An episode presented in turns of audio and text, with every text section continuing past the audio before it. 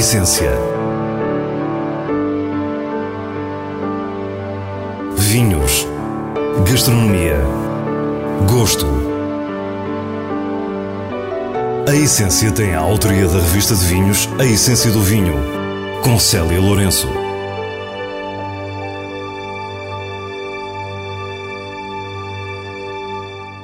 Boa noite. O Vinho Madeira encerra histórias incríveis e hoje vamos conhecer algumas. A Barbeito trabalha com diversas famílias, o que nos levou a percorrer a ilha para entrar nessas adegas e desvendar os seus segredos. Depois estivemos numa prova da Riedel para conhecer a sua mais recente linha de copos de vinho, Riedel Veloce. No final, as habituais sugestões semanais. Fique para o que é realmente essencial. Barbeito é sempre um nome a reter quando falamos de vinho madeira. Ricardo Diogo Freitas, já aqui o dissemos, é o enfant terrível que agitou o setor. Tem também o mérito de trabalhar com famílias locais que são parceiras de estoques e de vinhas. Hoje, na sua companhia, viemos conhecê-las. Viemos aqui para visitar o armazém de canteiro da família do Sr. Manuel Eugênio Fernandes, que foi objeto de recuperação nestes últimos dois, três anos, tanto dos vinhos como do espaço físico e hoje é a primeira vez que alguém uh, vai ver o trabalho que foi feito. Estamos no Seixal, na freguesia do Seixal, que pertence ao Conselho do Porto Muniz, Ilha da Madeira. Uh, estamos aqui junto ao, junto ao mar. Bem junto ao mar, na costa norte da ilha, a mais fresca e por vezes mais agreste.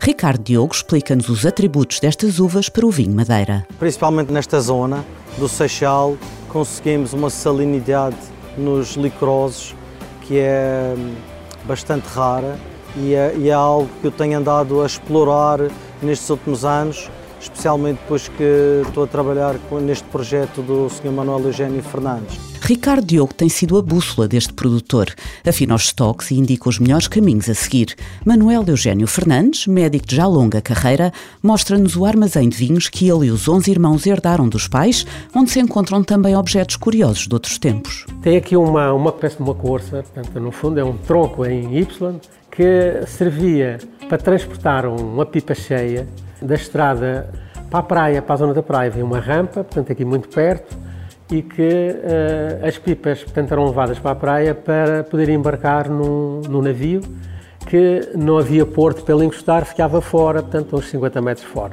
A pipa não podia ir cheia, senão afundava. Era que tinha aqui com alguns uh, litros de ar, para a pipa boiar. Quando chegasse à beira do barco, havia um guincho que puxava a pipa e punha dentro do barco. Esses navios faziam o transporte do vinho para o Funchal. O avô era intermediário entre os produtores e as casas de vinho madeira, enquanto o pai já fazia diferente. Comprava os vinhos, armazenava e escolhia a quem vender. Eu, no fundo, estou a tomar conta disto para transmitir, portanto, à outra geração.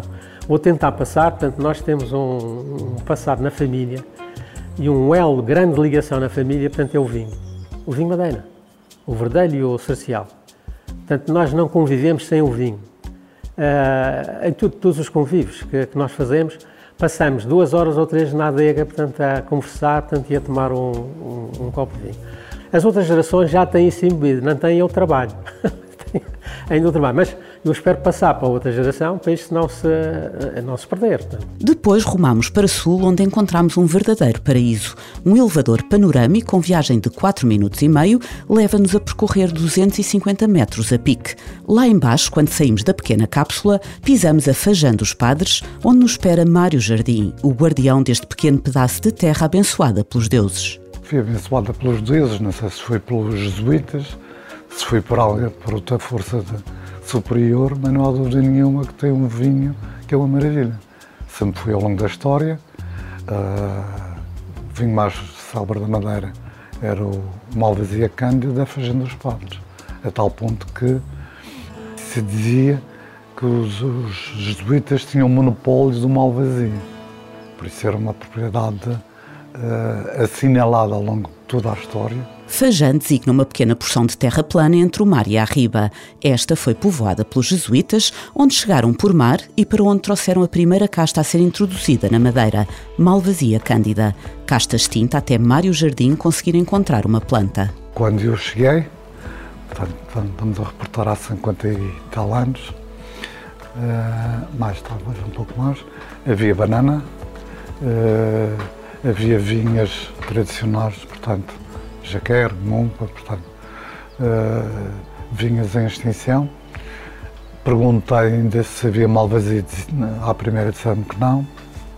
E ainda insistíssemos com a história, pá, se não haveria nada. Até que um dia um velhote pá, me disse, oh senhor, há ali uma parreira que se calhar é aquilo que o senhor engenheiro quer, que é diferente de tudo o resto. Desse pé de malvazia, Cândida fez enxertias que lhe permitiram hoje ter a única vinha desta casta na Madeira. Na adega tosca estagia uma parte destes vinhos, enquanto a outra estagia na Barbeito de Ricardo Diogo, em Câmara de Lobos. E temos dois vinhos completamente distintos. Aqui no armazém da Fajã são muito mais concentrados, enquanto que aqueles dos meus, que envelhecem nos meus armazéns é uma concentração muito mais lenta eu diria que aqui, no armazém de Afajã, fica 5 anos à frente, mas à vontade, 5 anos à frente comparativamente ao envelhecimento nos meus armazéns. Mas não é só vinha que aqui encontramos, antes um verdadeiro jardim do Éden com uma profusão única de frutas subtropicais.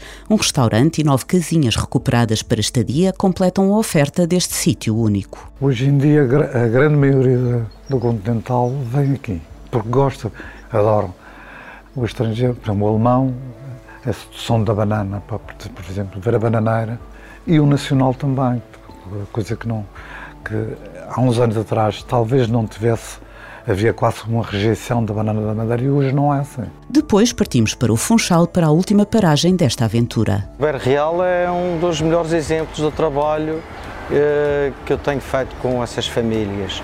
Isto começou em 2012 e passados estes 13 anos é que posso considerar trabalho de recuperação concluído. E ao longo destes anos fomos fazendo alguns engarrafamentos. No centro histórico do Funchal, numa bonita casa de estilo colonial, mora uma adega familiar única.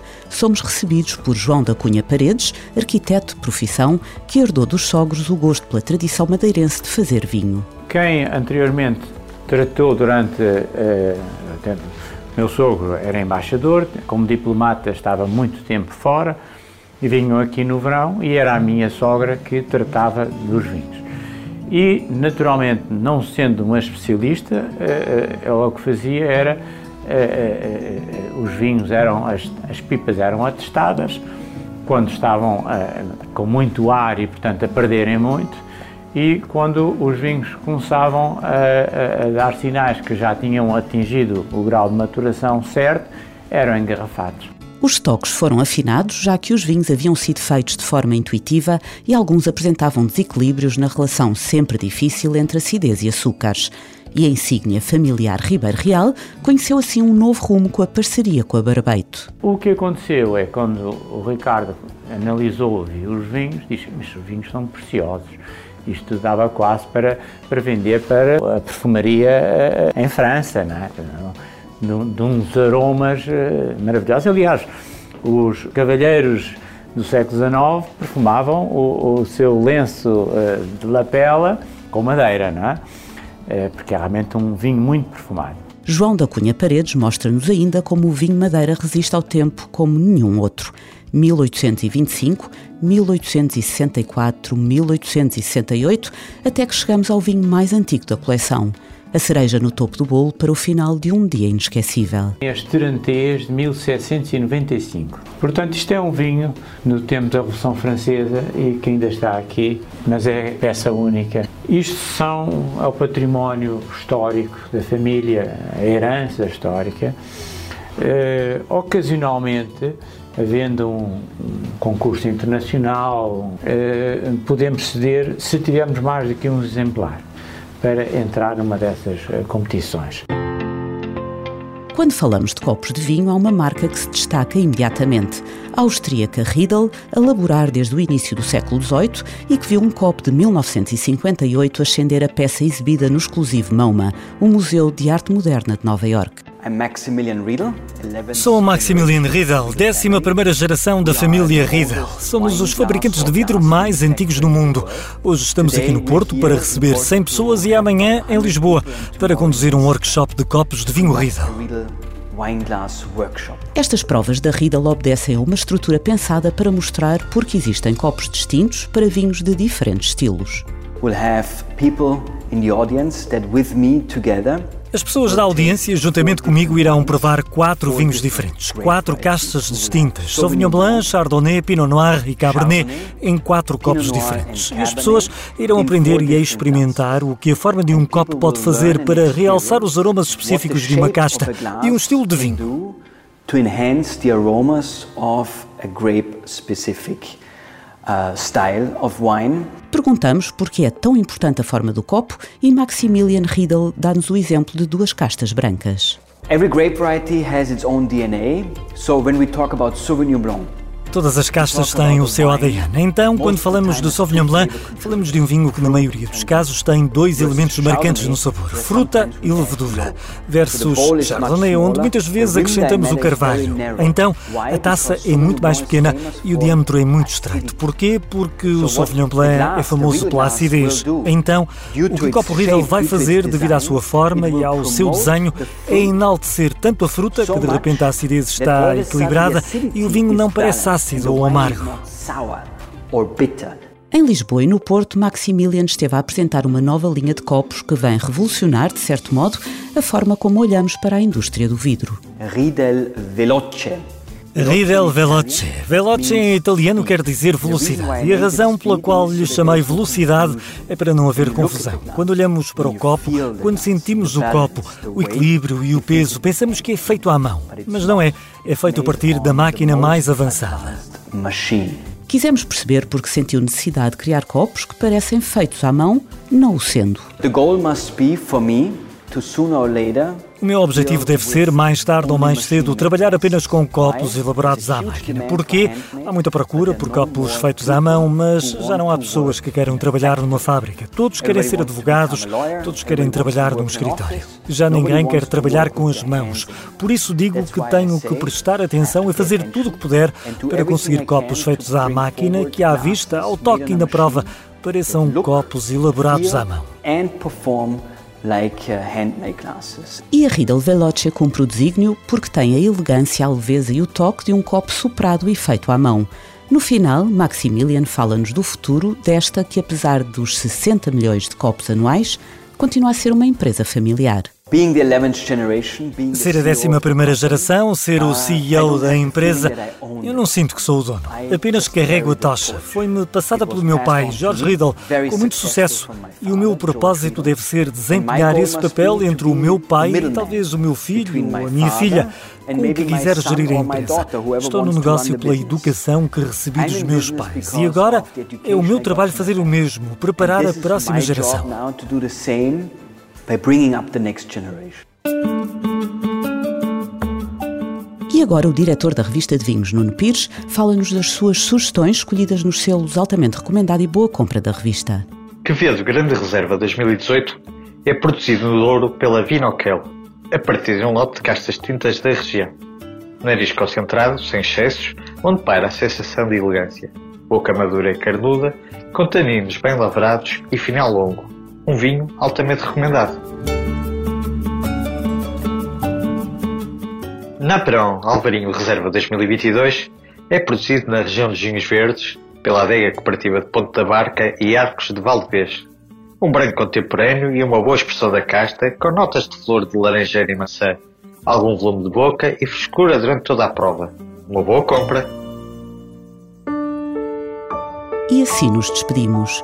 Para a semana, à mesma hora, teremos mais vinhos e muitas histórias contadas por quem os faz. Tenha uma boa noite. A essência.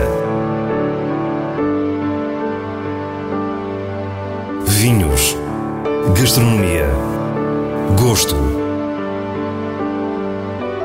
A essência tem a autoria da revista de vinhos A Essência do Vinho, com Célia Lourenço.